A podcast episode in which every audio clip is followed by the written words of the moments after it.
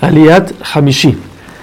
Después de que nace la séptima generación desde Caín, o sea, Lemech es la sexta generación, los hijos ya son la séptima.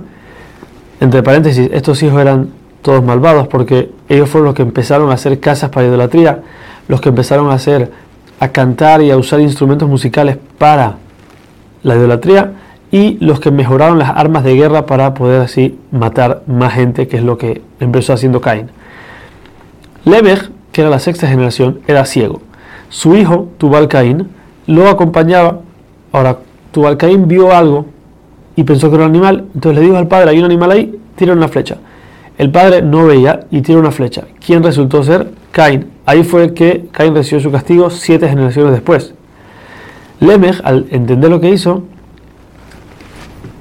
sacudió las manos, se, juntó, las manos una con la otra fuerte y no, como, como era ciego, no pudo sentir que su hijo Tubal Caín estaba, su cabeza estaba en medio, de sus manos y le aplastó la cabeza y lo mató también. Cuando pasó esto, él llega a su casa, tiene dos esposas. Las dos esposas están enojadas con él porque mató a Caín, su tatarabuelo, y también mató a uno de sus hijos.